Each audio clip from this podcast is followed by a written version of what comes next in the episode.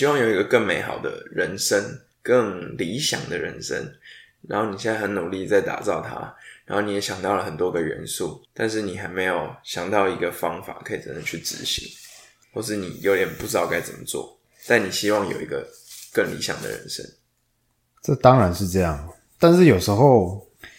你就会想说啊，我我有一个比较完整的计划，然后我再去执行这样子。对啊，然后所以所以我觉得我觉得往往是这件事情会让我们反而延后了执行它的时候的期限，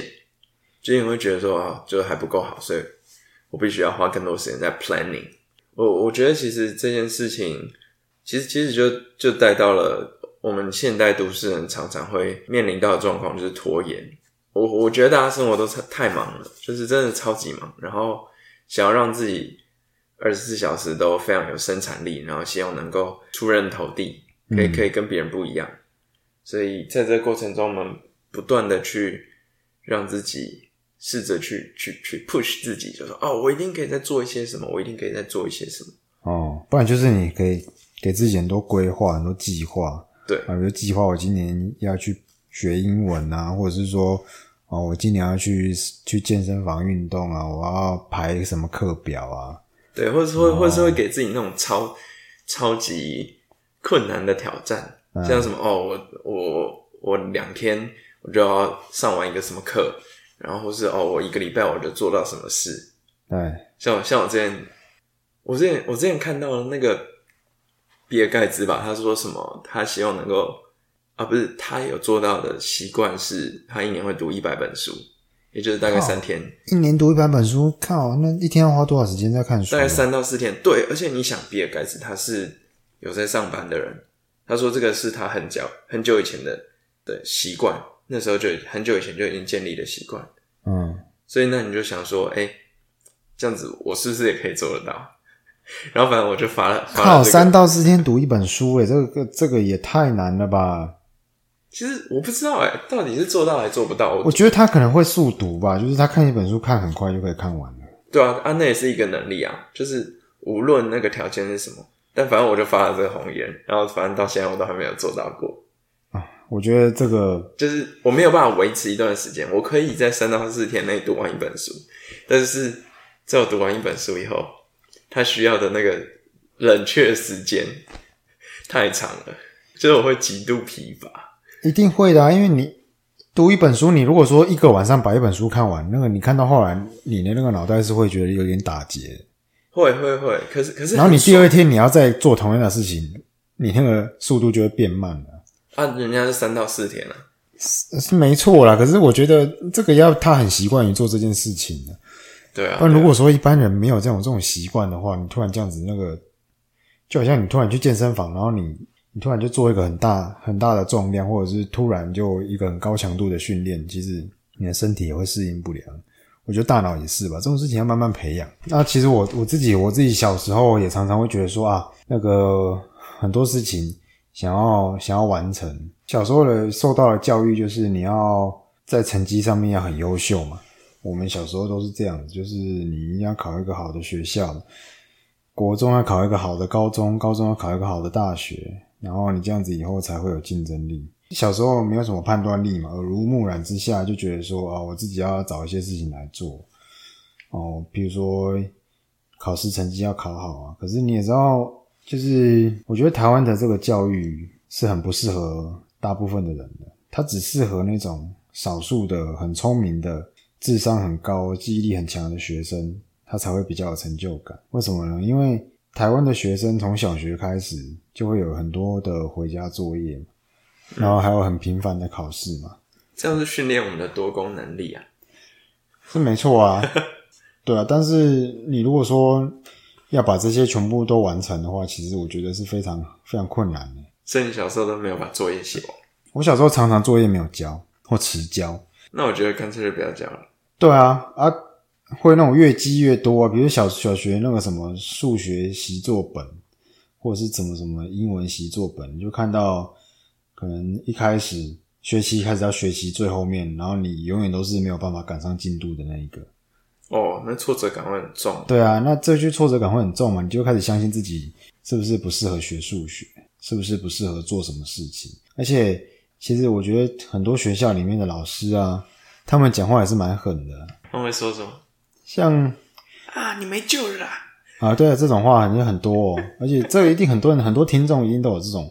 经验，就是被小时候的老师讲讲那种很伤人的话。可是那个老师可能他觉得讲这种话是很正常的，可是在一个那种小孩子的心里面，可能也不会造成很立即立立即性的那种情绪上的震荡。就是可能他小时候也是这样被讲的。他可能不会造成立即性的让让那个学生很崩溃，或者是很生气，或者是很伤心。是可是可能他讲这句话，就是他那个人就会一直记在脑海里面，然后记一辈子。因为小时候对于什么事情都是刚开始探索嘛，不管是这个世界，或者是对于自我，都是处于一个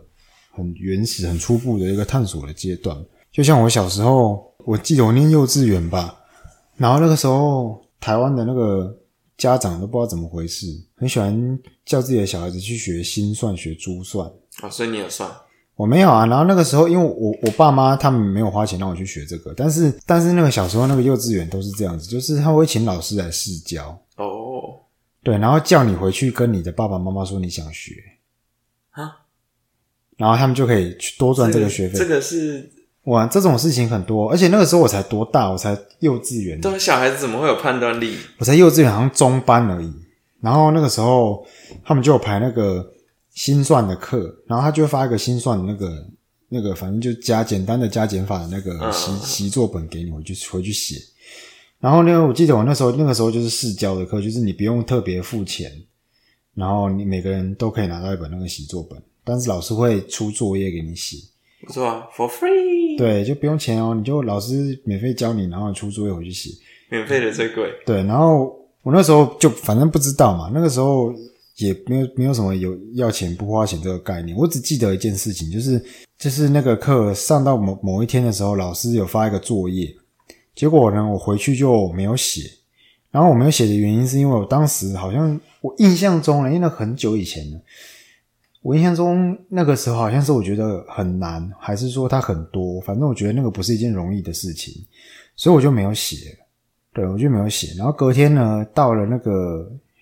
到了那个幼稚园之后，我发现哎，班上的大部分的同学都有写，就只有两三个人没有写。然后呢，那个数学老师是外聘的老师，然后每一个幼稚园的班里面呢，还会有一个导师，就对了。然后当时呢，因为导师认识班上每一个同学，然后那个外聘来的数学老师呢，其实他根本不认识班上的任何一个人。然后那个外聘的数学老师就很严肃。其实我觉得幼稚园的老师根本不应该这么严肃，你知道吗？很凶这样子。然后他就开始检查每一个学生的作业。然后检查到我的时候呢，检查到我的时候我就没有写嘛。然后那个。我们班的那个班导师就不是外聘，就是比较认识我们班同学那个老师是一个女老师。对，她看到我没有写，然后那个数学老师也看到我没有写，然后那个那个班导师就走过来跟那个数学老师说：“哦，没有啦，这个学生他本本来就是这样，他就是比较懒散的那种学生。”哦，对，然后他就竟然在一个我到现在想起来觉得有点点，我觉得我也有一点点好像被霸凌这样那种感觉。他竟然在一个中班的一个小朋友的面前，就直接在就是只就是两个大人就在讨论这个话题，就说哦，这个小孩子他就是比较懒散的，他就是比较比较懒散那一种学生这样子。然后你如果你听在一个小孩子眼里面，你说啊，这两个大人这么认真的在讨论讨论我，那他们讲的一定是真的，因为那时候觉得说大人一定比我们懂。哦，对，潜意识里面就对对对，我就就被植入了。虽然我当下我可能觉得，哎，他们好像讲的是对的。然后我当下我也不会觉得特别的挫折或难过什么。我那时候就一直觉得说，哦，我就是一个比较懒散的人，从此以此为直至。没有没有。然后后来我就觉得，后来我也没有特别的，我也没有特别的怎么样，或者是说特别作业就不写这样子。我只是不喜欢，因为作业有时候真的，我真的觉得台湾的学生的作业出太多了。我是觉得台湾的作业不好玩，因为他为了要出这么多的作业量，然后他让他变得有点。就是老师也没有没有那个余裕，可以去创造出一些真的能够呃有有趣的有趣的题目，然后就是就是反正他就是有一个公式嘛，甚至我们都知道他们有题库，他们就随便勾勾勾勾勾，然后勾一勾就印出来。对啊，然后就叫你回家写这样。对，超级自私，然后我觉得彻底消磨对学习的热情。对，反正好，我我要继续讲我那个幼稚园的故事。然后后来呢，当然那个课我就没有花钱去上嘛，因为我就觉得说啊，没有也没有觉觉得适合不适合，就是那时候年纪很小，我就压根的就没有想要去上这个课，就对了。我因这件事情我一直记到现在，然后一直到最近，我才发现说哇，原来这件事情对我造成的影响就是很非常大。就我当下听，我可能觉得没什么，然后我一直到我学生时期，可能到二十岁的时候，我都还觉得这件事情没什么，就是小时候发生了一个插曲。但你一直都还记得，但我一直都还记得，其实小时候的事情，其实一般人不会每件事都记得嘛，因为它离你很远嘛，而且尤其年纪这么小，你的可能大脑还在发育，你的记忆的能力不会那么强。但是有一件事情可以让你一直记到现在，就表示说，它这件事情对你的人生意义是非常重要的。对，然后一直到最近，我才发现说，哦，原来这件事情对我的影响还蛮大的，就是它会让我真的相信我就是那种很懒惰的人，然后我就是什么事情我都没有办法好好的把它完成。嗯，对，我觉得很多像我那时候，我觉得我上高中的时候就是经历了一个挣扎的时期，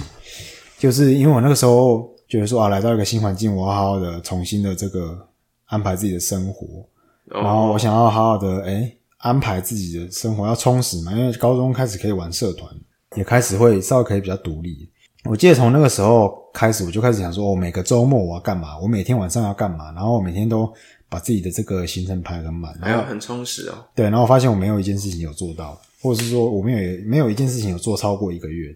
因为其实内内心里还是想要当那个懒散的人嘛。也我我不知道哎，可能可能我本身就真的很懒散吧，也可能是他。对，我觉得这件事情就是那个幼稚园那段经历对我的影响，还真的。所以，所以那个老师到底是到底是铁口直断的算命先生呢，还是一个扮扮演邪恶势力的催眠师？我觉得那个老师应该要被抓去关才对，因为他根本根本就不应该在小孩子面前讲。对，你觉得他是邪恶的？对，我觉得他很邪恶。我觉得，而且还是那种邪恶的平庸，他不知道自己讲这种话是非常邪恶。对，那对。然后还有一次，我上国中的时候。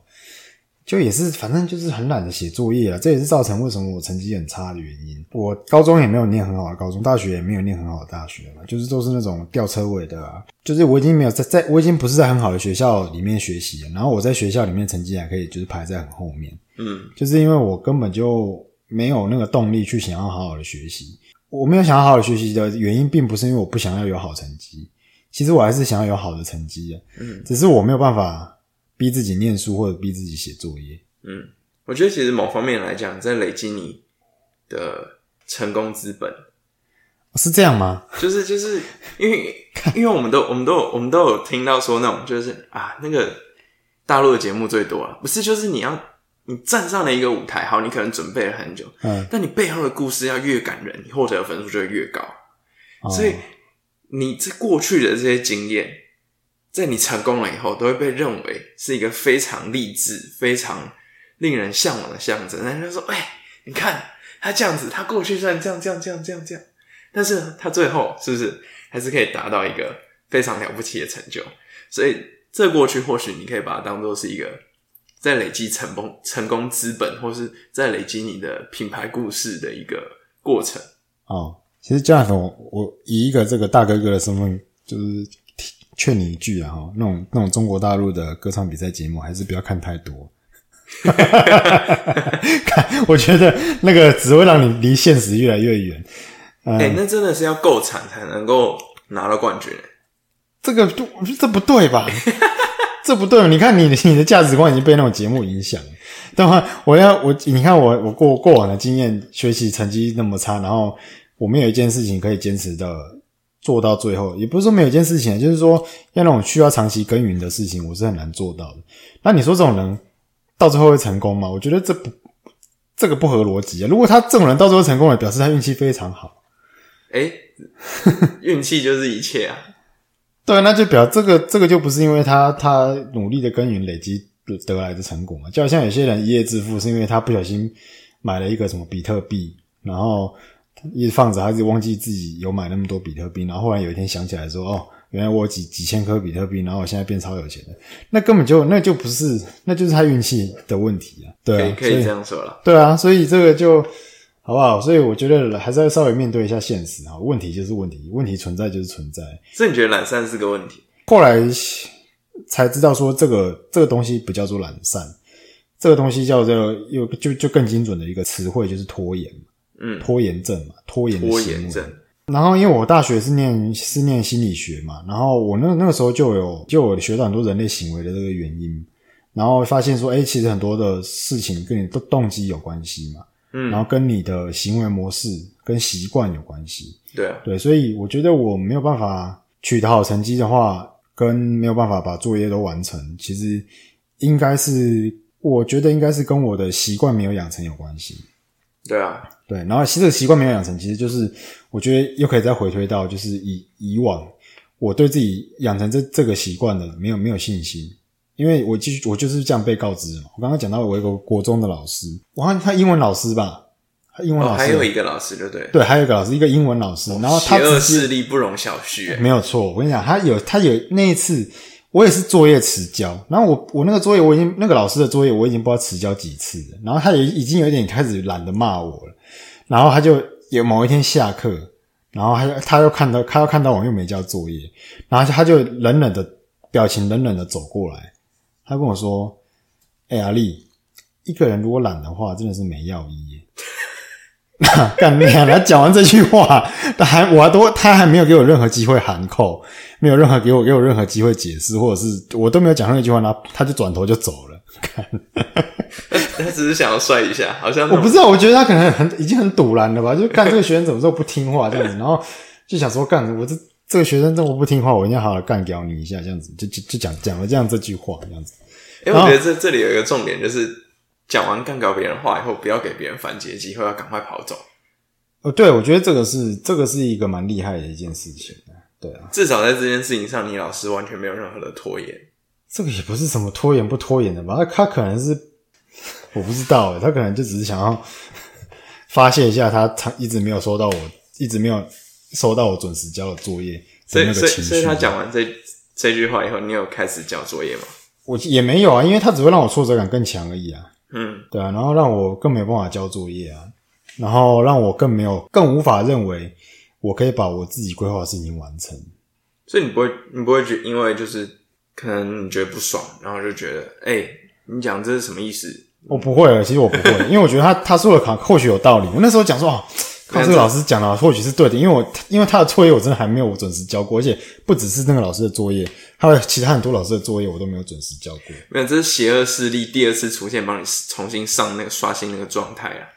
哦，对了对了，他重新帮我刷新那个状态，可能他已经看看到我已经快要偏离正轨了，对就把他回来这样子。对，那个拖延的状态已经快要消失，对啊要帮你补一下状态。那我就是天生一个拖延的人嘛，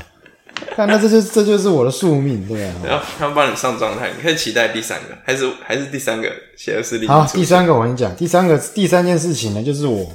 其实这个东西一直到国中之后，我就开始麻痹了，我就开始觉得说，啊反正我不交作业就是很合理的，反正我人家讲什么我也不会想听的，就是反正就不交作业，到学生实习到结束，其实都是这样子。不错啊，百毒不侵。对，就是开始人人家讲什么，我就已经不会放在心上，就这两个老师讲的话，就我听完以后。我就不会再放在心上了，就是也没有任何人可以再讲说啊，你作业都不交，然后可以对我造成什么影响。我已经觉得这件事情对我来说就是稀松平常。这个能力蛮难的，对。我已经开始相信我就是这种人，就是从那个那个那个时间开始。对我觉我觉得其实有时候面对别人的挫折或批评，虽然有点偏离偏离我们原本要讨论的事情，但我觉得面对别人挫折和批评，你就接受它，你就接受它，你就不会觉得生气，没有错你就不会觉得难过。没有错，但是我觉得这个只是一个让你当下让你心里面比较不会这么不舒服的一个策略。但这个策略其实有一个很危险的地方，就是你会变成那就是样的人，你你就是会告诉你自己就是那样的人，你就会变成那样的人。对，然后这我什么时候开始觉得说我不应该再拖延了呢？我应该好好的正视这个问题了。就差不多是在我在准备考我们研究所那那段时间，嗯，嗯对，因为那个时候，因为我考我们学校研究所，你也没办法去补习或什么的嘛，你只能靠网络上看一些学长姐他们的经验分享，然后你自己就安排时间嘛。然后那个我们考我们学校不是要先先考一个多益成绩出来嘛？对啊，对啊，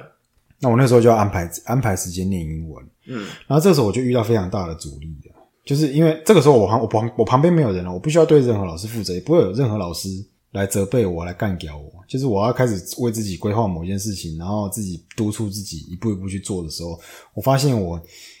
没有办法按照我原本的计划去做，跟完全一点都没办法。就是而且而且就是那种，比如说我今天我要看英文，我今天我有有给自己设定进度嘛，嗯，我发现我可能要到一个礼拜甚至两个礼拜之后，我才有办法真正开始第一最前面的阅读，或者是或者是学学习这样子，或者复习。因为我我那时候去考多语，我是复习我以前高中的时候的英文，嗯嗯嗯。对，然后我就一把以前的高中的课本，然后翻出来嘛，然后看有些哪些资料我可以现在可以哎、看。那也不错啊，反正你高中作业都没写，刚好现在可以拿出来写一下。看，我已经忘记我那个时候他到底出什么作业了，好不好？我只记得哦，看课本，妈的，还还好课本还在。我想说你是未卜先知，那时候不写是因为我知道我未来有一天我可能会重新要复习这些东西，所以我现在先不写，这样我那之后我就不用，对不对？再买一本新的或者什么，我把旧的作业拿出来，我就填空就好。你觉得这样消遣一个老人，可以让你觉得很开心吗？没有，我不是为了我自己的利益嘛，我是为了广大听众们的利益啊，你屁呀、干我那时候觉得超挫折的好不好？超挫折。对啊，然后那时候那时候我想说啊，反正我现在时间很多。那时候我那上集不是有讲，我是出完车祸，对对然后我就开始弄，然后那个那个时候就是已经看已经已经头壳已经有点坏掉了，已经 已经已经什么事情都会一直忘记了。哎、现在这是你自己催眠你自己哦。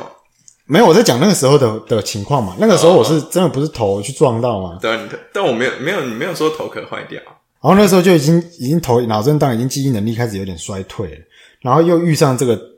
拖延的这个这个症状，应该是说这个症这个问题，我长期以来就是一直忽视它，然后一直到要考研究所的时候，我才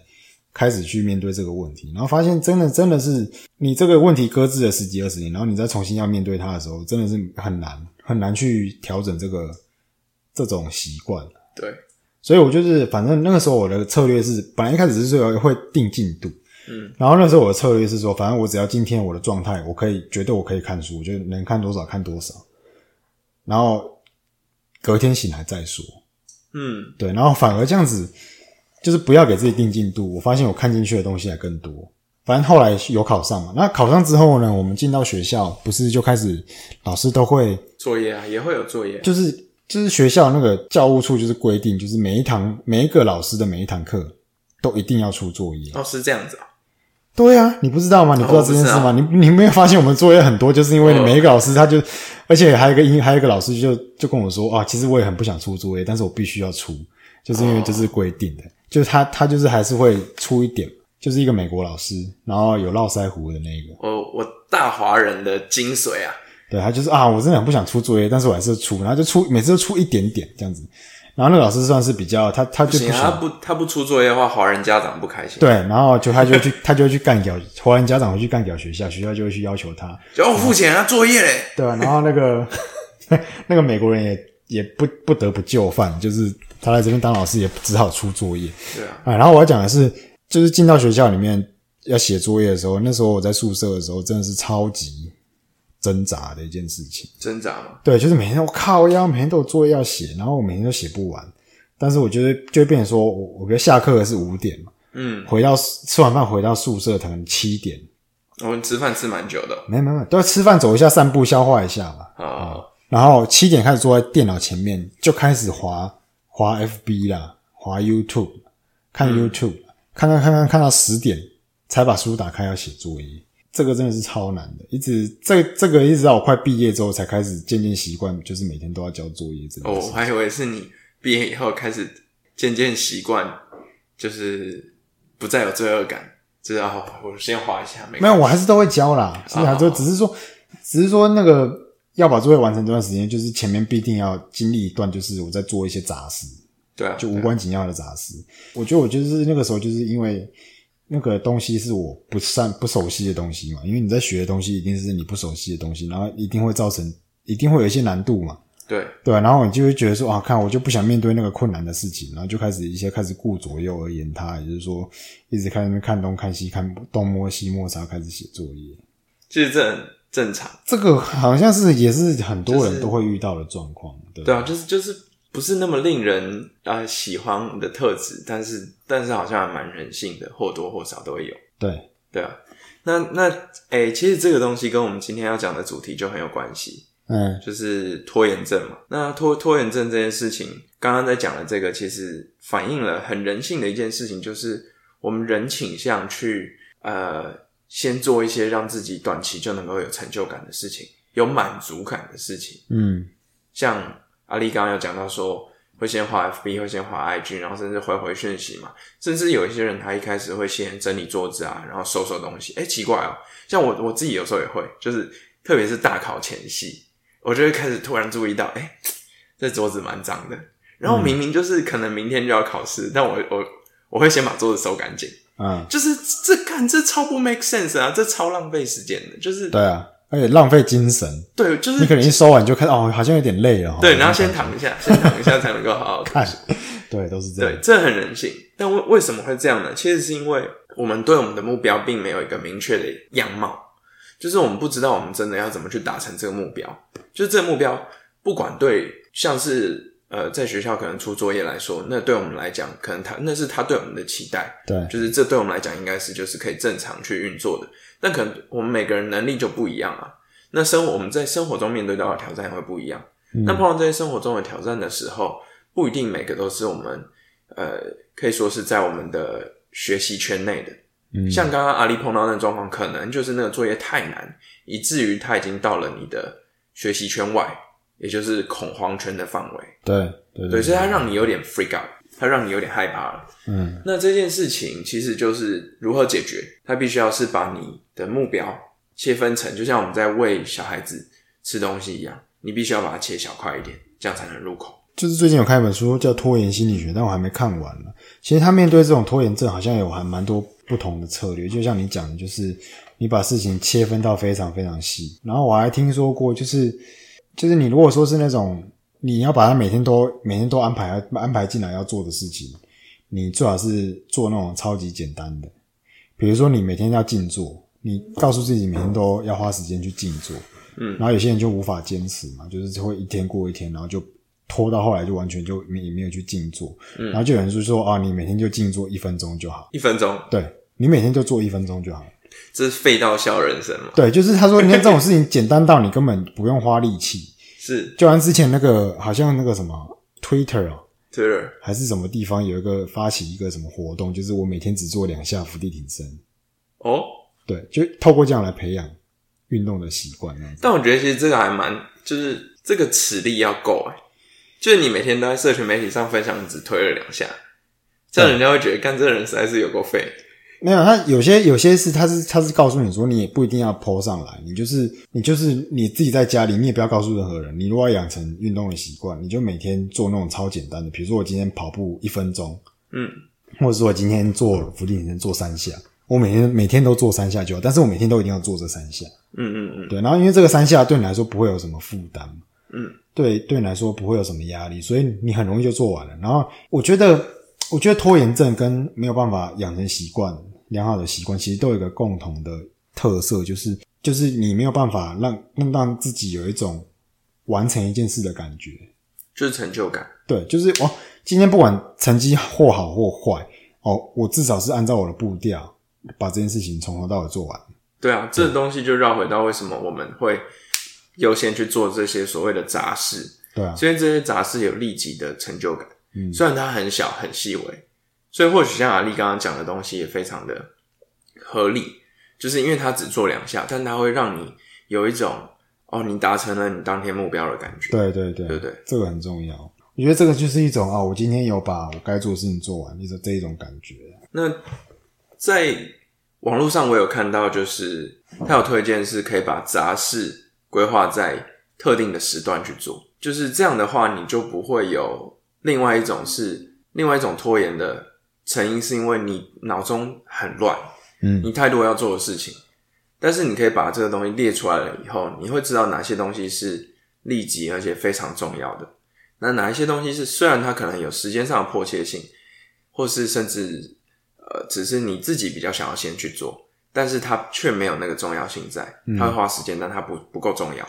那这些东西就可以集中在一个甚至是可以分心的时间了。像我现在有时候，因为我现在自己住，所以我会自己呃做饭。那我可能就是一边做饭的时候，我就一边可能整理一下或什么的。把杂事结合在一起，嗯，那它就可以更集中的被处理掉。对对。哦，这个我倒没想过哎。对啊，但我觉得，其实其实不管这个拖延症这件事情，其实最可怕的是那种他后来带来在你心理上的那种挫折感、挫败感，或者是说到最后你就你就自我怎么讲？就累积到了一定的量，你就想登出了。这也不是登不登出，当然一定的嘛，因为你挫折感累积到后来，你就是登出能量。对啊，当然当然这个会影响到你人生很多面向。但是我觉得，我觉得最可怕的就是你会开始觉得啊，我这件事情又没做啊，然后你就陷在那种自我责怪的那种情绪里面，然后跟自我否定的情绪里面，就是厌，我觉得是厌世感。对，就我就烂，对啊，就是像这样，那时候在在学生时期，可能啊，你看你这次考那么烂，就是一就是你都没有，你都没有好好念书嘛，你都没有安排好好好的规划自己的时间，然后好好的按照自己的进度去读书，然后就是因为你作业都没有写，然后你都把时间全部花在无关紧要的事情上面，对，然后这个一定会，因为你你遭受到不好的结果的时候，比如说你。你工作的表现不好，或者是说你考试成绩不好，那你一定会去反省嘛？那你一反省就是啊，你看我原来时间全部浪费在这里，然后你就会就会陷入一个低潮啊。我觉得这个应该是很多现在很多听众朋友应该也都遇到的一件事。对啊，然后就会打打游戏啊，然后对对，但是做一做，对，没有错。那你因为因为这件事情让你没有把事情做好，所以你你就开始责责自责嘛，你就责备自己说啊，我当初为什么没有好好的把时间利用好，然后好好的呃规划时间，然后。就是按照自己的的步骤去去读书，或者是去规划自己，或去执行自己的工作。其实我我看了这本书之后，其实他就说，就是就是其实你不要这么有罪恶感，你要放过自己。是哈？什么意思？就是你不要不要这么责备自己，你才有办法从这个自责的这个这个从这个拖延跟自责形成的这个负面的循环里面跳脱出来。但但不自责的话，难道我们不会就嘿我就烂，然后可能就。知道就是就是 it's alright，然后然后然后就过超超糜烂的生活，也不是不好啦，其实那种生活还蛮舒服的。但是他只是提供一个策略，就因为有些人是因为他太过自责了，然后导致下次再有这件事情的时候，他会很焦虑，然后很又更更焦虑又更害怕，然后导致他拖延的更严重。其实我觉得刚刚那个东西也没有说呃也没有说不好啊。或许他在这个这块放弃以后，他在其他地方，因为他不再困顿了，所以他在其他地方他就找到了一个新的出路或者什么。我觉得拖延的那个这那个感受比较像是你困在一个地方，然后你很努力想去撞，但你一直撞墙，然后最后你就因为你的目标可能过度困难，那你在一直撞墙的过程中，反而你最后你就是停在那里，你就只是看着那里，你并不是接受他说好我就烂，因为因为因为。我说，我觉得我我高中的时候跟国中的时候还有大学的时候，就是好像就真的变成说啊，我就烂，反正我就是我就不想念书，反正我就不交作业就正常的，我就是陷入你讲的这种。对，但是你也没有去找其他方面的。对，但是当时我的罪恶感，我的那个不舒服的感觉是有有有比较减轻的。是对，但是其实还是会有个声音出现，就是你看你就是烂，你就是什么都比不上人家，就是。那个东西会更更内化到你你的深处里面，所以不所以不能够借由这种短暂的逃避嘛？我觉我觉得其实拖延症解方可能是执行或是了解自己。比如说你执行了，你你真的去做一件事情，我们我们总是有很多的事情可以做。那你做了这件事情，你真的觉得好，我我我试着要解决问题，然后解决不了，那这件事情或许就是反映了说你现在能力不够啊，或者是你根本就没有那个动力想要去解决问题。嗯，对啊。但是你总是可以找到，或者说你现在就对一样，就能力不够。现在这个他的做这件事情的能力标准可能在这，但是你并没有累积到这样的能力。那或许你可以从先简单的东西开始做起，就是一样是碎片化的概念。像他们在执行，可能一开始做的是，呃，就像是，嗯，我要举什么例子好嘞？就像是是去学做菜好了。我们一般人学做菜，我们一开始肯定做的很难吃，但我们还是会做啊。你是为了你一开始那个非常简单的、微不足道的小事，你去累积，所以为什么很多东西叫实物经验？其实我觉得实物经验这个概念，就是你在累积那个过程中，你真正的在碰到问题的时候，只有那么一点一点，它随时间执行时间很长，但你在那个很长的时间里面，你都碰到了一点一点的困难，然后你试着去克服它，这个就是学习的过程。那。当然，如果你想要一次到位，那那些问题全部挤到你面前的时候，有可能就会被吓到。或许这是拖延的主因。嗯，我觉得好像很多种原因呢、对，对，因为每个人会拖延的那个状况是不太一样的，所以我我觉得我们今天分享的可能就是把我我自己是把我自己过往经验分享出来给大家，然后我自己心里面的一些声音会遇到的一些想法，就像我刚刚讲的，就是我可能会真的认为自己就是烂，可是你有时候有时候其实这个这个是有点不舒服，你就觉得说自己好像有什么缺陷，就是哎为什么大家都可以，啊我就是这么烂。有时候你会这样觉得、哦，但虽然说你在被老师干掉当下，就是你不觉得说怎么样，但是你有时候会觉得说啊，为什么大家都可以，好像很多人都可以准时的交作业，然后好好的把自己规划的东西读好，但不见得读书这件事情是我的兴趣。但是我会觉得说，哎，为什么这件事情别人可以做好，但我却做不到？对，对，对，会有这种会有这种感觉，然后会觉得自己好像低人一等，然后或者自己有什么是不是先天有什么缺陷的这种感觉，而、这种感觉其实是不太舒服的。对，所以我，所以我觉得说，你刚刚像我那种那种我就烂的那种策略，其实其实大家也是要慎用的，慎用，是要慎用。不要不要说到时候有什么副作用，然后让自己更糟糕，那就不好。对啊，那今天时间差不多啊，那哎，我们刚刚有介绍我们的节目名称吗？还没。哦，好啦，乱世不张魔道生机。大家好，我是阿力。我是 Johnson，那今天欢迎谢谢大家收听《妖兽都市》啊，啊，欢迎大家下次再次收听，拜拜拜拜。